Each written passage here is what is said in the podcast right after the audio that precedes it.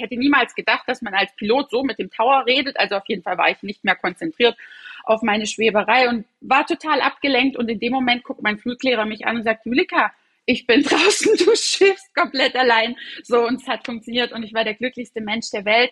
Man kann es vergleichen wie mit dem typischen Fahrradfahren. Wenn man mal den, den Bogen raus hat und den verliert man auch nicht mehr, im Gegenteil, es wird dann immer besser und besser, dann, dann klappt das auch. Aber bis man zu diesem Punkt kommt,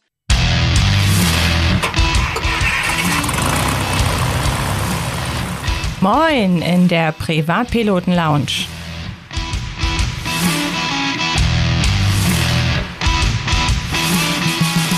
Der Podcast für die allgemeine Luftfahrt. Von und mit Fritz, Johann und Christian.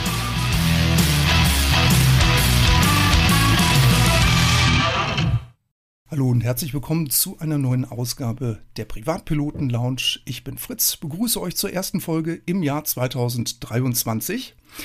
Wir haben eine Zuschrift eines Hörers bekommen, der sich gewünscht hat, dass wir mehr Frauen in unserem Podcast interviewen sollen. Und das werde ich jetzt heute tun. Ich spreche mit einer jungen Dame, die Jahrgang 1988 ist. Sie hat Wirtschaftswissenschaften studiert. Sie leitet das Hotel Burgunderhof mit ihren Eltern zusammen in Hagnau und sie fliegt Hubschrauber. Ganz herzlich willkommen, Frau Julika Renn. Grüße Sie. Hallo, ich freue mich ganz besonders. Hallo. Frau Renn, können Sie sich eigentlich noch an Ihre erste Helikopterflugstunde erinnern? Ja, da kann ich mich auf jeden Fall äh, dran erinnern. Das war ganz, ganz aufregend für mich und äh, ich hätte es auch gar nicht geglaubt, dass es gleich in der ersten Stunde dazu kommt, aber ich durfte dann auch schon selber gleich das Steuer in die Hand nehmen und äh, den Helikopter selber fliegen und nach der Erfahrung war es für mich eigentlich ja ganz, ganz klar, dass ich den Weg unbedingt gehen möchte und die Ausbildung eben oder die Privatpilotenlizenz machen möchte. Ja. Warum ist es eigentlich bei Ihnen zuerst der Helikopter geworden? Weil eigentlich kennt man es ja andersrum. Leute fangen ja vielleicht auf der Fläche Ja, an. die Reaktion kenne ich. Also alle waren sehr, sehr überrascht. Alle, mit denen ich angefangen hatte, da waren natürlich viele Segelflieger dabei oder äh, Flächenflieger, klar. Und Helikopter ist da schon eher außergewöhnlich. Ich bin da ja auch gar nicht so rangegangen, ähm, was macht man jetzt Mainstream, sondern bei mir war es tatsächlich so, dass ähm, ein Studienkollege von mir, eben mit dem ich in Friedrichshafen studiert habe, der hat mehrere eigene Helikopter und auch die, die Privatpilotenlizenz. Und der sagte dann eines Tages ähm, nach einer Stunde an der Uni zu mir, ob ich nicht äh, Lust hätte, eben eine Runde mit ihm zu fliegen. Und da habe ich gesagt, klar, natürlich, gerne. Und es war, kann man sich vorstellen, ein traumhafter Sonnenuntergang über dem Bodensee. Wir sind Richtung Überlinger See geflogen. Es war toller hätte es nicht sein können. Und natürlich war es nach dem Flug um mich geschehen. Und ich war verliebt und zwar nicht in meinen Kommiliton, sondern wirklich in, in das Helikopterfliegen und ich war so fasziniert, wie er da äh, gefunkt hat und, und wie er da ähm, das souverän gemacht hat. Ich war wirklich, wie man das so auf Neudeutsch sagt, geflasht. Und es war so ein bisschen in mir, wenn er das kann, will ich das auch können. Und so dieses unbeschreibliche Gefühl in der Luft, sowas hatte ich davor auch noch nie erlebt. Und bin tatsächlich dann schnurstracks äh, zur Flugschule äh, marschiert, habe mich angemeldet und dann besagte erste Flugstunde gehabt. Diese heutige Podcast-Folge wird euch präsentiert von pilotenbedarf.de. Einfach mal reinschauen. Wahnsinn. Jetzt kommt dann eine junge Dame in die Flugschule und sagt, schönen guten Tag, ich bin mit einem Kommilitonen geflogen. Ich möchte das jetzt auch machen. Wie ist denn so Ja. die Reaktion von den Männern? Also so die generelle Reaktion von den Männern ist natürlich, wenn ich jetzt auf dem Flugplatz bin und mich kennt jemand nicht klar, mal so, möchtest du mal mitfliegen oder wir nehmen dich gerne mal mit, kein Problem. Und wenn ich dann natürlich sage, nee, danke, ist nicht nötig, ich fliege selber, dann sind natürlich die Augen immer groß oder ja, da gucken sie dann verwundert. Ist immer ganz schön, mich freut das immer ein bisschen zu schocken. Das mache ich ganz gerne. Aber im Großen und Ganzen, mein Fluglehrer war eigentlich gleich Feuer und Flamme. Der hatte vor mir schon drei oder vier weitere äh, Frauen ausgebildet. Klar, relativ wenig im, im Vergleich zur Männerquote. Ähm, Aber der war gleich Feuer und Flamme und sagte mir auch, oh, es freut ihn so und Frauen sind da eigentlich noch mal ein bisschen feinfühliger und Helikopter ist ja wirklich sehr, sehr feinfühlig. Man muss Hände und Füße gleichzeitig einsetzen und das sind ja wirklich minimalste Bewegungen. Man braucht so diese Sensibilität dafür einfach. Und er hat mir dann ganz viel Angst genommen, weil er gesagt hat, dass die Frauen tatsächlich schneller waren als die Männer, die er bisher hatte. Also so okay. in dieser, in diesem Gefühl zu bekommen einfach. Und da war ich natürlich schon mal so erleichtert, dass ich jetzt doch vielleicht nicht in so eine harte Männerdomäne gestoßen bin, sondern es gibt Hoffnung okay. für die Frauen in der Fliegerei. Ja.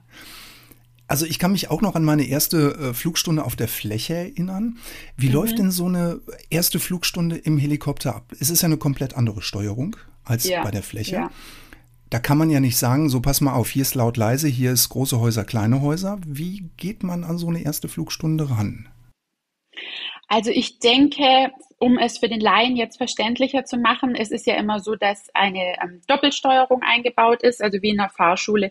Der Lehrer hat ja eins zu eins dasselbe wie der Schüler dann quasi. Das heißt, er kann jederzeit natürlich eingreifen. Und äh, im Helikopter, nur mal so für den Background, ich habe ungefähr 15 Stunden gebraucht, um allein schweben zu können, so dass er aus allen ähm, Instrumenten eben rausgegangen ist. So lange hat es tatsächlich gedauert. Also es wird er wahrscheinlich in Stunde eins alles, was kommt, egal, wird er nicht rausgehen und den Schüler nicht allein lassen. Er bleibt dann natürlich so als Unterstützung drin. Man hat die Sicherheit, aber man bekommt zum Beispiel ähm, ja einfach äh, das Steuer in die Hand und er erklärt schon mal, dass eben äh, das kulissisch funktioniert. Man muss es sich wie eine Kulisse vorstellen. Man darf kriegt schon mal so ein bisschen eben die Steuerung in die Hand, hat das Gefühl natürlich irgendwie die Maschine etwas bewegen zu können, obwohl man es natürlich nicht wirklich selber tut. Also man hat die Unterstützung einfach dabei. Aber allein so dieses Gefühl, ich darf schon in Stunde eins selber Hand anlegen an, an so eine Wahnsinnsmaschine. Also für mich war das dann nur noch mehr Ansporn, da mein Wissen zu vertiefen. Kommt denn noch ein Flächenflugschein dann dazu, wenn Sie jetzt schon mit, der, mit dem Heli unterwegs sind? Also ich habe tatsächlich ungefähr jetzt schon 30 praktische Stunden auf der Fläche. Mir fehlt gar nicht mehr so viel. Okay. Corona hat mich da echt ein bisschen gestoppt. Ich habe ja schon angefangen damit. Ähm, ich denke sicher, dass ich ihn noch fertig machen werde. Also natürlich kollidiert es auch immer so ein bisschen mit der Arbeit. Es ist ja doch sehr, ähm, doch intensiv einfach vom, vom Stoff, den man äh, lernen muss. Klar, wenn man schon einen anderen Schein dann hat, ähm, baut es auch teilweise aufeinander auf. Teilweise sind die Dinge natürlich komplett verschieden bei Fläche und Helikopter, das darf man auch nicht vergessen. Aber ja, ich denke, äh, das kann man schon sagen, dass ich, dass ich das noch machen werde. Doch, doch. Aber es ist natürlich was ganz anderes. So bei Fläche, ähm, da wird man natürlich ab Stunde eins kann man natürlich schon mehr selber machen, weil man einfach ja das Flugobjekt ja nicht in der Luft halten muss. Es wird ja durch die Aerodynamik und die Flügel quasi schon selber getragen, was beim Helikopter mit zwei falschen Bewegungen dann eher schon dahin wäre. Okay. ja. Wenn Sie jetzt mal die, die Flächenausbildung mit der, mit der Heli-Ausbildung vergleichen, gibt es da viele Unterschiede in Bezug auf Airmanship? Worauf man noch mehr an, als Helikopterpilot achten muss, was für uns Flächenflieger ich sag mal, nicht so zum Tragen kommt? Also ich kann es nur daran einfach erklären. Ich möchte um Gottes Willen nichts mindern und ich, ich denke, ähm, Fläche per se ist auch schon eine wahnsinnig große Herausforderung. Aber man hat halt den massiven Unterschied, wie ich gerade schon gesagt habe. Ich habe 15 Stunden gebraucht, bis ich es allein geschafft habe, dass der Helikopter auf der Stelle schwebt. Beim Flugzeug oder bei der Fläche. Ähm, da beschleunige ich, heb ab, habe eben äh, meine ganze Aerodynamik, ich werde getragen. Ich habe jetzt nicht diese Herausforderung allein schweben auf der Stelle oder auch dieses Landen. Das sind Dinge, die einfach aufgrund des komplett verschiedenen Flugverhaltens für mich oder, oder also für meine äh, Flugkunst sozusagen ist es einfacher gewesen, einfach das Flächenflugzeug ähm, unter Kontrolle zu bekommen als jetzt den Helikopter. Da kann ich tatsächlich aus dem Nähkästchen plaudern und sagen, ich glaube, nach der 14. Stunde habe ich geweint. Ich habe gesagt, ich werde das nie schaffen, nie im ganzen Leben. Ich meine Arme, meine Beine, die machen, was sie wollen. Ich kriege sie nicht zusammen unter Kontrolle. Und diese Bewegungen sind auch immer nur so mühhaft, so klitzeklein, ähm, ich, ich werde diese Feinheit nicht rausbekommen. Und dann hat mich mein Fluglehrer beruhigt und gesagt, doch, Julika, alle haben es vor dir geschafft. Und ähm, dann habe ich natürlich weiter dran gemacht, klar. Aber äh, dann ja, in Stunde 15 hat es dann auch geklappt, aber es war dann tatsächlich so, ja, ein, ein Riesenstreit ist äh, entbrannt im, im Funk, dem ich dann gefolgt habe und wir waren mitten in den Übungen zum Schweben und ich war natürlich hochkonzentriert und auf einmal wollte unbedingt ein Pilot eine Landefreigabe erhalten, aber der Tower hat sie ihm nicht gegeben. Und es war ein Hin und Her. Und ich war schon eigentlich ganz geschockt. Ich hätte niemals gedacht, dass man als Pilot so mit dem Tower redet. Also auf jeden Fall war ich nicht mehr konzentriert auf meine Schweberei und war total abgelenkt. Und in dem Moment guckt mein Fluglehrer mich an und sagt, Julika, ich bin draußen, du schiffst komplett allein. So, und es hat funktioniert und ich war der glücklichste Mensch der Welt. Man kann es vergleichen wie mit dem typischen Fahrradfahren. Wenn man mal den, den Bogen raus hat und den verliert man auch nicht mehr, im Gegenteil, es wird dann immer besser und besser, dann, dann klappt das auch. Aber bis man zu diesem Punkt kommt, also war es für mich sehr hart, es waren Tränen dazwischen, okay. wie gesagt. Wow. Äh, und das hatte ich bei der Fläche jetzt so in der Form nicht. Mhm. Also ich war einfach am Zweifeln, ob ich es jemals koordiniert bekomme und ob ich es hinbekomme. Aber es hat ja dann geklappt, ja. ne? unbewusst. Es ne? hat also geklappt, unbewusst. In dem Moment, wo ich einfach so massiv abgelenkt war. Ich glaube manchmal als Mensch, wenn man was zu sehr möchte und sich zu sehr darauf konzentriert, dann ja, klappt es irgendwie manchmal nicht. Okay. Nicht gleich, nicht gleich. Haben Sie denn während der Ausbildung Familie und Freunden erzählt, ey, ich habe mich zum Helischein angemeldet? Oder haben Sie Stillschweigen bewahrt und kamen dann mit dem Schein nach Hause und haben gesagt, hallo? Ich wollte komplettes Stillschweigen bewahren. Das ist mir allerdings nicht geglückt. Also meine Eltern haben es dann zwischenzeitlich doch auch mitbekommen und ja, natürlich war ich auch ganz aus dem Häuschen und dann irgendwie nach ein paar Stunden habe ich es meinen Eltern auf jeden Fall erzählt. Ähm, aber meinen Freunden nicht. Also da bin ich dann tatsächlich danach gekommen mit dem Schein und war ganz aus dem Häuschen und alle waren total schockiert, überrascht, so was, wo, wie, wie ist das jetzt passiert? Ja. Die stehen jetzt aber auch Schlange und wollen jetzt alle mit Ihnen fliegen wahrscheinlich, ne? oder? Ja, doch, da gibt es einige Anmeldungen. Ja, da kann ich mich nicht beschweren. ja, ja. Frau Renn, ich habe es eingangs gesagt, Sie leiten gemeinsam mit Ihren Eltern das Hotel Burgunderhof in Hagnau. Das liegt in der Nähe ähm, vom Flughafen Friedrichshafen am Bodensee. Mhm. Genau. Wer oder was ähm, ist der Burgunderhof und ähm, wodurch zeichnet er sich denn aus? Also der Burgunderhof, ähm, das ist ein ähm, Hotel, Weingut und eine Distillerie, also eine Obstbrennerei in Hagnau. Meine Eltern haben den Hof und den Betrieb gegründet vor 45 Jahren und ist jetzt mit mir sozusagen in der zweiten Generation hier, so wie er steht in Hagnau, geht aber auf eine 300-jährige Familiengeschichte tatsächlich zurück. Also es wird eben schon seit 300 Jahren bei uns in der Familie gebrannt, ähm, damals noch Schnaps hergestellt. Es hat sich heute zu feinen, edlen Obstbränden entwickelt. Ich habe da werden wir wahrscheinlich nachher auch noch kurz drüber sprechen, mittlerweile auch eine eigene Gin-Marke, die ähm, einen netten Link zur Fliegerei auch hat. Ja. Und ansonsten. da sprechen wir auch gleich noch drüber. Ja, ja. gerne, gerne. Und ansonsten eben Hotel und Weingut und ähm, eben auch alles biozertifiziert, also nachhaltig, ähm, einfach im Einklang mit der Natur. Und das ist ja mir und meinen Eltern sehr, sehr wichtig. Und ja, so, so führen wir das hier zusammen. Ähm, ja, jetzt, wie gesagt, seit so vielen Jahren. Und ich bin ganz stolz, ein Teil davon zu sein. Und es ist auch eine ganz tolle Sache, wirklich so eng mit seinen Familienmitgliedern zusammenarbeiten zu dürfen. Ähm, auch nicht immer ganz einfach, aber ich wollte ehrlich gesagt nichts anderes tun. Ja. Gerät man da ab und zu schon mal mit dem Papa oder mit der Mama aneinander, wenn man neue Ideen ins, ins ja, Geschäft klar. Ja, klar, sagt sie. ja, auf jeden Fall. okay. Also ich kann nur, äh, wenn, wenn ich äh, kurz die kleine Anekdote zum Gin erzählen kann, sagen, ich kam mit der Idee und man muss wissen, mein Papa kommt von den Obstbränden. Also er wurde vor 20 Jahren vom Feinschmecker von, von der Zeitschrift in Deutschland als König der Destillateure äh, ernannt und gekürt und er ist da ähm, eher sehr klassisch, äh, was, was da die Produktion angeht und was er von Qualität versteht. Und als ich dann natürlich kam und gesagt habe, Papa, wir machen jetzt einen Gin, dann hat er gesagt, Julika, jeder Depp macht doch jetzt Gin. Also so viel äh, zu der Begeisterung der guten Idee. Heute erzählt er auch was anderes im Nachhinein oder mittlerweile findet er die Idee großartig und ähm, ist noch bereit, mit mir viele neue weitere Produkte für, den, für die Marke zu machen.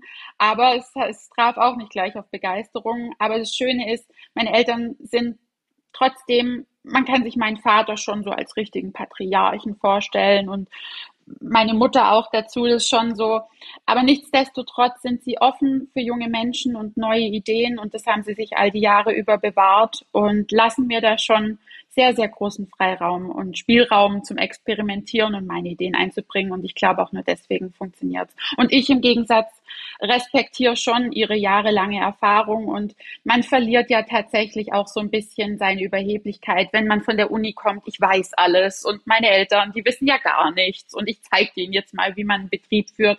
Man kommt ja von diesem hohen Ross auch irgendwann runter. Und ich bin sehr, sehr froh, sie als Berater an meiner Seite zu haben. Und ich glaube, sie sind froh, dass ich jung bin Wind ins Unternehmen bringen. Also es ist jetzt eine sehr harmonische Win-Win-Beziehung bei Ihnen. Ja, ja, kann man sagen. Schön. Doch, auf jeden Fall. Mhm. In Vorbereitung auf unser Interview musste ich mal gucken, wo Hagnau liegt. Ja. Und dann kam ich eben drauf, ach Mensch, guck mal, das ist ja quasi so vis-à-vis -vis vom Flughafen Friedrichshafen. Mhm. Und da findet ja auch ja. immer eine Aeromesse statt. Genau. Ja. Und jetzt ist es ja bestimmt so, 2020 und 2021 war für Sie ja ein schreckliches Jahr. Ja, das Nicht hat, nur, da hat das Herz geblutet. Ne, weil es war ja keine Aero. Ganz genau. Das also. ist ja. Sie wissen wahrscheinlich, worauf ich hinaus will, Frau Renne. Ich will nämlich darauf hinaus, ob die Aero für Sie ein Besuchsmuss ist.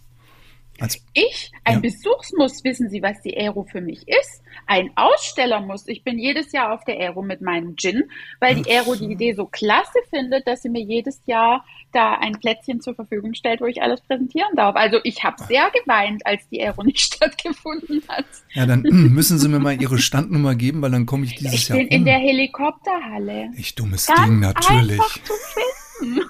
Klar, wo denn auch sonst? Was frage ich so doof? Ganz einfach, ganz, ganz einfach, ja. Aber jetzt, das dreht natürlich jetzt mein ganzes Bild komplett rum. Ich habe sie jetzt eigentlich in die Ecke der Besucher gestellt, nicht in die der Aussteller. Ich war tatsächlich letztes Jahr sogar dabei, da war ja ein äh, Frauenforum mit der Verena Dolder und so weiter. Da war ich auch mit auf der Bühne zum Interview und wir haben sogar einen Beitrag gedreht fürs SWR-Fernsehen über die Aero. Also ich war da voll involviert. Wow. Mensch, ja. wir, haben hier, wir haben hier einen Filmstar im Podcast. Nicht wirklich, nee. aber ich, nur Besucher war ich nicht. aber ähm, dann, dann können Sie ja gar nicht über die, über die Aero laufen und, und das genießen, oder? Wenn Sie den ganzen Tag am Stand sind? Auf jeden Fall. Ja? Doch, doch. Ich habe ja, okay. hab ja schon auch ein gutes Team und ähm, kann ah, das ja auch gar nicht alles allein machen. Da habe ich schon ein paar äh, Leute mit dabei, die okay. einfach ähm, helfen und ich habe da doch durchaus die Möglichkeit, mir hm. alles ganz in Ruhe anzuschauen. Ah, okay. Ja. Alles klar. Ja, ja. Toll. Sogar cool. viele Tage. Gut, dann komme ich dieses Jahr bei Ihnen vorbei und werde mit Ihnen eine Gin-Probe durchführen. Sehr gerne, sehr gerne. Ab 10 bis 18 Uhr machen wir Gin-Probe. Ich freue mich. Durchgängig, ja, kein logisch. Problem. Gibt es denn eigentlich dann zwischen Ihnen und der Messe Friedrichshafen so eine auch eine Kooperation irgendwie, haben, wenn, wenn Sie so eng miteinander verbunden sind? Ich meine, Aero Friedrichshafen ist ja nicht die einzige Messe, die stattfindet. Ist ja das ganze Jahr über Messe bei Ihnen da unten. Ähm, Gibt es da ähm, eine besondere? Also einfach diese, diese Kooperation, die wir jetzt so die letzten Jahre hatten, dass sie mich einfach so ähm, als Frau auch in der Fliegerei da mit im Pool hatten und gerne eben eingeladen hatten zu Podiumsdiskussionen oder auch ähm, vor drei Jahren, eben zwei Jahre war es jetzt nicht, mhm. vor drei Jahren war auch ähm, äh, eine andere Veranstaltung, die ich mit da geleitet hatte. Also ich bin da einfach, glaube ich, hinterlegt als Frau in der Fliegerei und äh, mit dem Gin noch mit dazu. So als, denke ich mal, aus der Region, als so Bereicherung im, im Bereich Fliegen und Getränke. Ja, kann man so sagen, ja. ja. Gibt es denn, gibt's denn auf der Aero irgendwas, was Sie so gar nicht interessiert? Also klar, man, brennt ja für die Fliegerei, aber vielleicht gibt es einen, einen, Bereich, einen Themenbereich, dass Sie sagen, nö, das ist so für mich gar nicht interessant. Oh, da muss ich jetzt echt überlegen. Also vielleicht, wenn es in, in hochtechnische Geräte geht, wo ich mich jetzt nicht so unbedingt auskenne, was die ähm, Instrumentenflugtechnik oder sowas angeht, wo ich mich jetzt schlichtweg einfach nicht auskenne. Da kann ich sagen, natürlich, das interessiert mich jetzt vielleicht ein bisschen weniger. Auf der anderen Seite, nein, ich bin also für jede Art der Fliegerei äh, interessiere ich mich und bin da echt richtig aufgeschlossen und gucke mir da alles gern an. Oder, ah, ich habe alle Flugsimulatoren ausprobiert, das fand ich ganz, ganz toll letztes Jahr auf der Messe.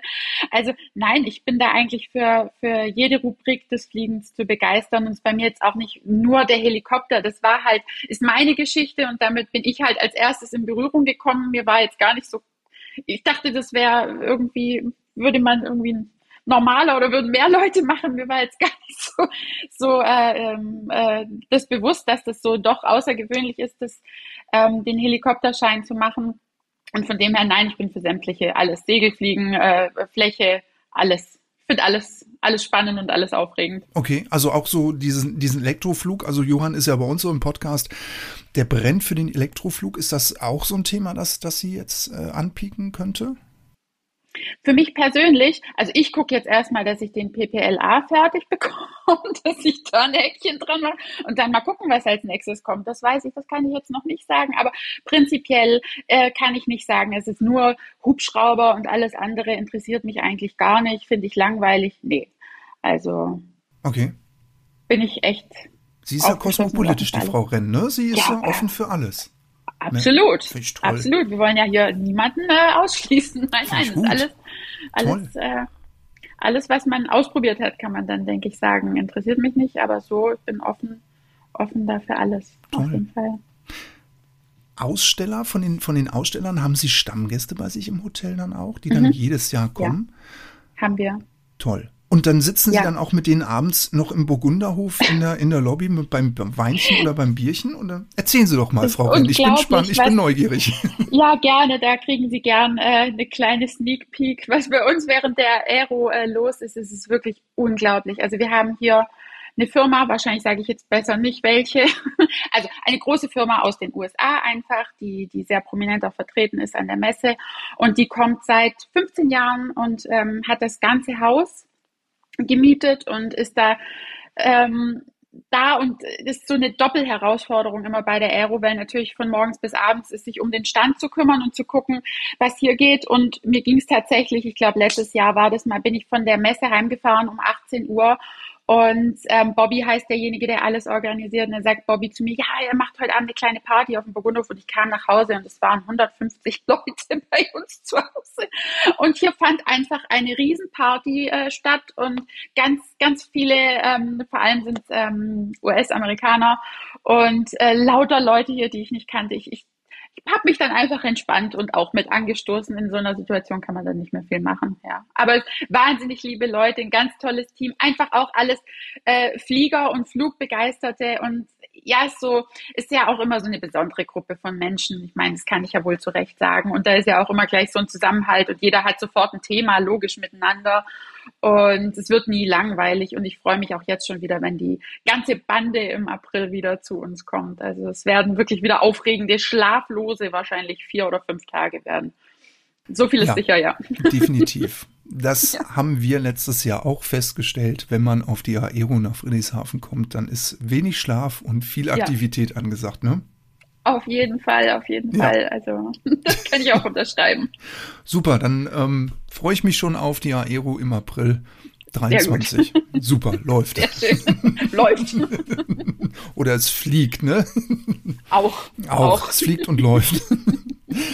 Frau Renn, was wir unseren Hörern noch nicht verraten haben, Sie waren auch mal Weinprinzessin. Das ist noch gar nicht so lange lang her, ne? Sehr lang, lang, lang ist her, ja. Ich glaube 2000 2006, 2007 war es. So ja, wie ich mich ja jetzt grau, grau erinnere. Aber tatsächlich, da durfte ich ein äh, Jahr lang das Amt der badischen Weinprinzessin ähm, innehaben. Und äh, es war auch, ja, doch für meinen Weg sehr, sehr wichtig. Und ich habe wahnsinnig viel gelernt. Vor allem auch, also ich war gerade 18, kam vom Abitur, war vor meinem Studium sozusagen. Und ähm, das war für mich eigentlich ein recht tolles Jahr. Ich habe war ja eben, wie gesagt, von ganz Baden dann Weinprinzessin, habe mein eigenes Weinbau, äh, Weinanbaugebiet einfach auch näher kennenlernen dürfen. Ganz viele besondere tolle Winzer aus dieser Region und natürlich auch wirklich mal Theorie und Stoff und Wissen. Also ich würde es jederzeit wieder machen tatsächlich. Und was, was für mich auch ganz toll war, dieses Sprechen mit so vielen Leuten und vor so vielen Leuten. Wann kriegt man da im Leben nochmal die Chance, einfach so ins kalte Wasser geworfen zu werden und man darf machen und ich, also ich fand es ganz toll. Ich, ich würde es jederzeit wieder machen. Aber in dem Alter halt. jetzt vielleicht ja, nicht mehr. Okay. Naja, so alt ja. sind sie jetzt auch noch nicht, ne? Wer jetzt rechnen kann. Ja, für eine Weinprinzessin vielleicht, für eine Weinprinzessin vielleicht schon ein bisschen zu alt. Okay. Aber naja, gut. Gut, da haben wir jetzt andere verschiedene Ansichten, wir beide. Okay, alles klar. Gut, dann sind wir uns darüber ja einig. Absolut. Was macht denn so eine Weinprinzessin, wenn sie ein Jahr im Amt ist? Also, also nicht nur Weinprobe, ne? Nee, also sie repräsentiert natürlich ähm, die Winzer des Anbaugebietes.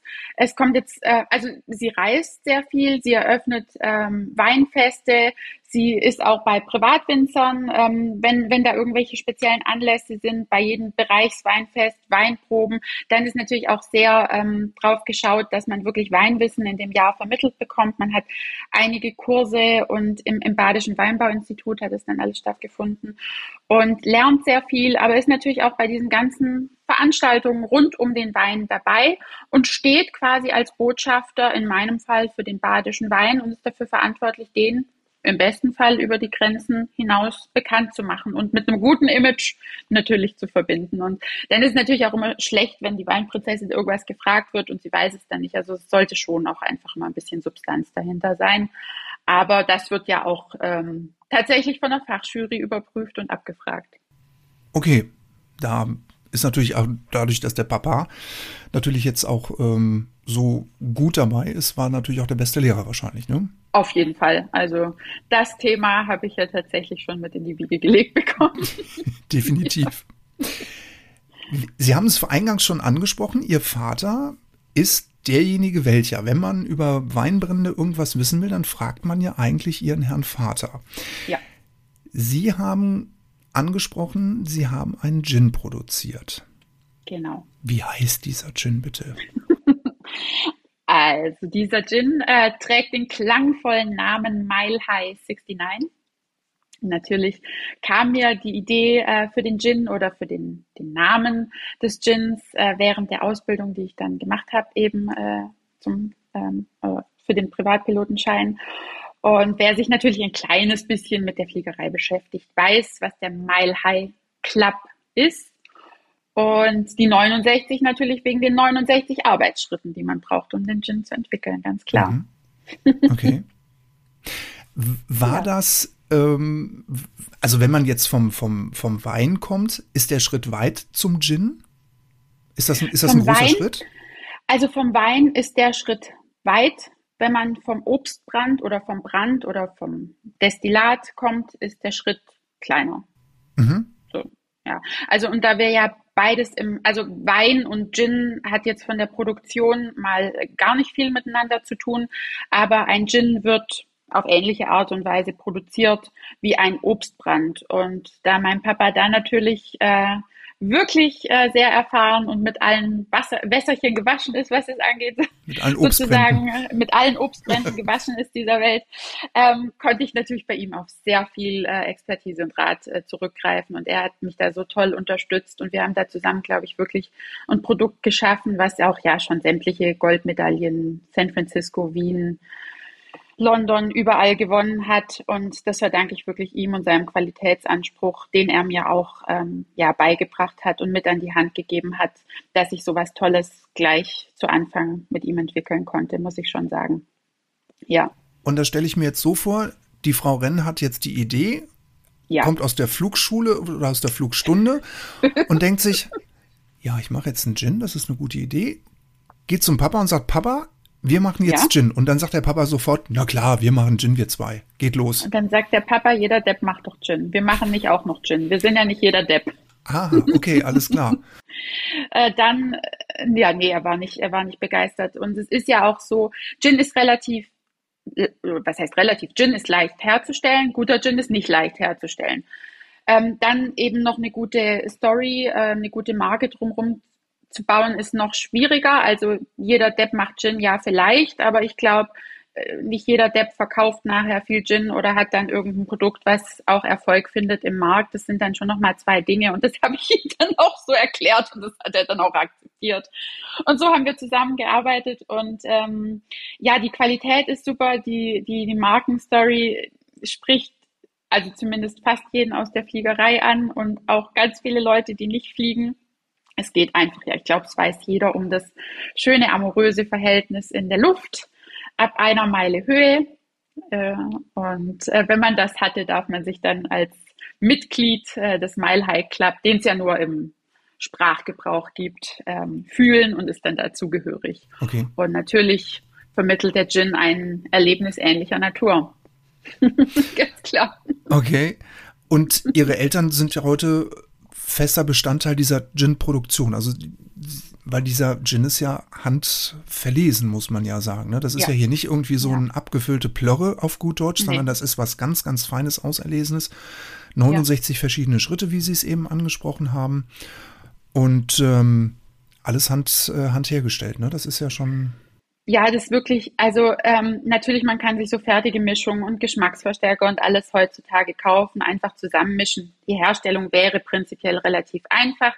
Ähm, ich schaue wirklich, dass ich, ist alles natürlich auch biozertifiziert, alles nachhaltig, auch, auch das Flaschendesign mit dem Aluminium, was ja auch sehr außergewöhnlich ist. Ähm, es sind wirklich alles Zutaten, ähm, zum größten Teil regional, was eben geht. Klar, manche Zitrusfrüchte, die in so einen tollen Gin für so eine frische Note reingehören, schwierig dann mit regional, aber ähm, alles handverlesen, alles so gut es geht einfach auch aus der Nähe und frische Kräuter, frische Zutaten. Ich habe ja auch ganz viele äh, in Social Media Videos drin, wie ich schäl und mach und schneid und dann wird das Ganze eben mazeriert, also in Alkohol quasi gelöst, wie man es ja auch schon vielleicht im Parfüm den Film gesehen hat. Man legt die Zutaten ein und der Alkohol saugt das dann quasi wie auf und danach wird dieses ganze Mazerat einfach gebrannt. So und hier im Haus wird das alles hergestellt, die ganze Menge die wir brauchen. Und ähm, ja, mein Papa hilft mir da nach wie vor äh, immer fleißig mit dabei. Und meine Mutter ist natürlich, war immer schon eher auch im Marketing mit dabei. Und äh, da unterstützt sie mich natürlich auch. Aber beim Gin bin ich tatsächlich, ähm, das ist eher so mein Baby. Äh, wir sind eher so dann im, im Hotel und äh, Weingut dann da gemeinsam unterwegs. Ja. Okay. Wir haben schon ein bisschen drüber gesprochen, die Ökologie nimmt bei Ihnen mhm. im Unternehmen einen sehr, sehr großen Stellenwert ein. Ja, ja. So der Endverbraucher, man liest ja dann immer Biofleisch und Bio hier und Bio und tralala und überhaupt. Welchen Nutzen ähm, ziehen denn die Endverbraucher bei Ihnen aus dem, ja, aus der Ökologie? Was, was ist Ihnen daran so wichtig? Also ich glaube, man muss ähm, auf den Beweggrund schauen, warum wir uns überhaupt für die ganze Bio-Geschichte entschieden haben. Und es gibt natürlich immer den Aspekt zu sagen, ja, ich mache es aus Marketinggründen oder weil sich es einfach super anhört oder besser verkauft. Aber das war bei uns einfach nicht der Fall. Also mein Vater hat natürlich vor 35 Jahren auch noch mit konventionellen Spritzmitteln, wie es jeder tut, einfach oder wie es viele heute auch noch tun, gearbeitet. Und das erste war mal, dass meine Mutter immer, wenn sie die Wäsche gewaschen hatte, hatte sie die Arme voller Ausschläge. Also es hat reagiert einfach und dann kam noch dazu, dass ich mal als dreijähriges Kind durch diesen Sprühnebel gelaufen bin und dann tatsächlich beinahe dran gestorben wäre. Äh, ich war übersät überall mit Pusteln und dann hat meine Mutter gesagt, Schluss, ich mache das nicht mehr mit. Wir stellen jetzt um, wir machen Bio. Sie war eh immer schon äh, sehr auch mit der Ernährung drauf bedacht. Und es, wenn man jetzt schon sieht, also es kommt, diese Entscheidung kommt von innen heraus und nicht einfach um zu sagen, es war einfach die eigene Erfahrung zu sehen, was es mit einem kleinen Kind machen kann, wenn es durch diese Pestizide läuft, was es allein schon mit ihr macht, wenn sie die Wäsche berührt. Also denkt man weiter, was macht das vielleicht, ja, mit dem Körper, wenn man dann diese, äh, diese Lebensmittel oder diese Dinge dann zu sich nimmt. Und da war der Schritt dann ganz klar und es gab auch gar kein Zurück mehr, obwohl es natürlich ein harter Weg war. Und das war dann auch der Weg dessen, als meine Eltern dann komplett umgestellt hatten auf Bio, sie waren ja bis dahin auch in der Winzergenossenschaft in Hagenau. Also wir haben nicht selber vermarktet, wir haben die Trauben abgeliefert. Und vor 30 Jahren, klar, war Bio noch nicht so auf dem Vormarsch und keiner, es war eher mit, sage ich mal, Birkenstock und Müsli verbunden, als jetzt heute schick und ja, es war ein schwieriger Weg und deswegen sind meine Eltern dann schlussendlich auch aus der Genossenschaft ausgestiegen, weil die den Wein nicht separat ausbauen wollten. Also hätte es ja wieder nichts gebracht, jetzt den biologisch auszubauen, was uns auf diesen Weg dann einfach gebracht hat zur Selbstvermarktung. Und so kam das einfach ähm, aus diesen Erfahrungen her und äh, einfach aus dieser auch schon Verbundenheit mit der Natur, diese bewusste Lebensweise zu sagen, das, das können wir so nicht weitermachen. Es schadet einfach Leib und Leben offensichtlich. In welcher Form auch immer. Wie Sie gerade gesagt haben, harter Weg, aber ja, es, ist, es hat sich gelohnt für Sie jetzt. Oder Sie sind so zufrieden, würden, würden Sie oder würden Ihre Eltern diesen Weg wieder so laufen, wie Sie ihn gegangen sind? Definitiv. Ich meine, heute sind wir ja auf einem Weg, wo ähm, ja, das Bio, der Bio-Gedanke fast schon erzwungen wird und es wird ähm, sehr, sehr schwer gemacht. Auch hier in unserem Bereich den Winzern, es wird immer mehr entzogen, auch von den Mitteln, die sie benutzen dürfen. Also es werden alle in diese Bio-Schiene, ob sie wollen oder nicht, gezwungen. Das heißt, äh, rückblickend betrachtet war es natürlich eine gute Entscheidung, weil wir jetzt nichts mehr verändern müssen. Die anderen werden jetzt nach und nach gezwungen werden, diesen Weg zu gehen. Also denke ich.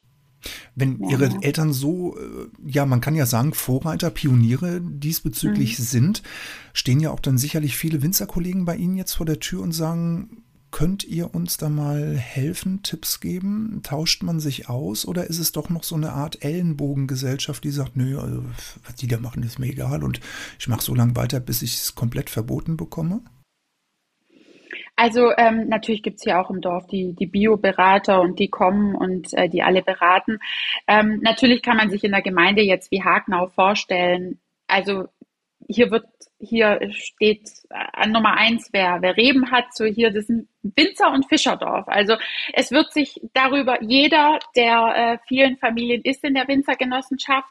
Wir sind die ersten, die ausgetreten sind und nach uns noch ein Winzer, niemand mehr danach. Und dann kann man sich natürlich vorstellen, wenn das ganze Dorf in einer Genossenschaft vereinigt ist und einer macht so sein eigenes Ding, dass es natürlich nicht alle super finden. Ähm, und da steht auch kaum einer vor der Tür, der sich jetzt Tipps holen möchte.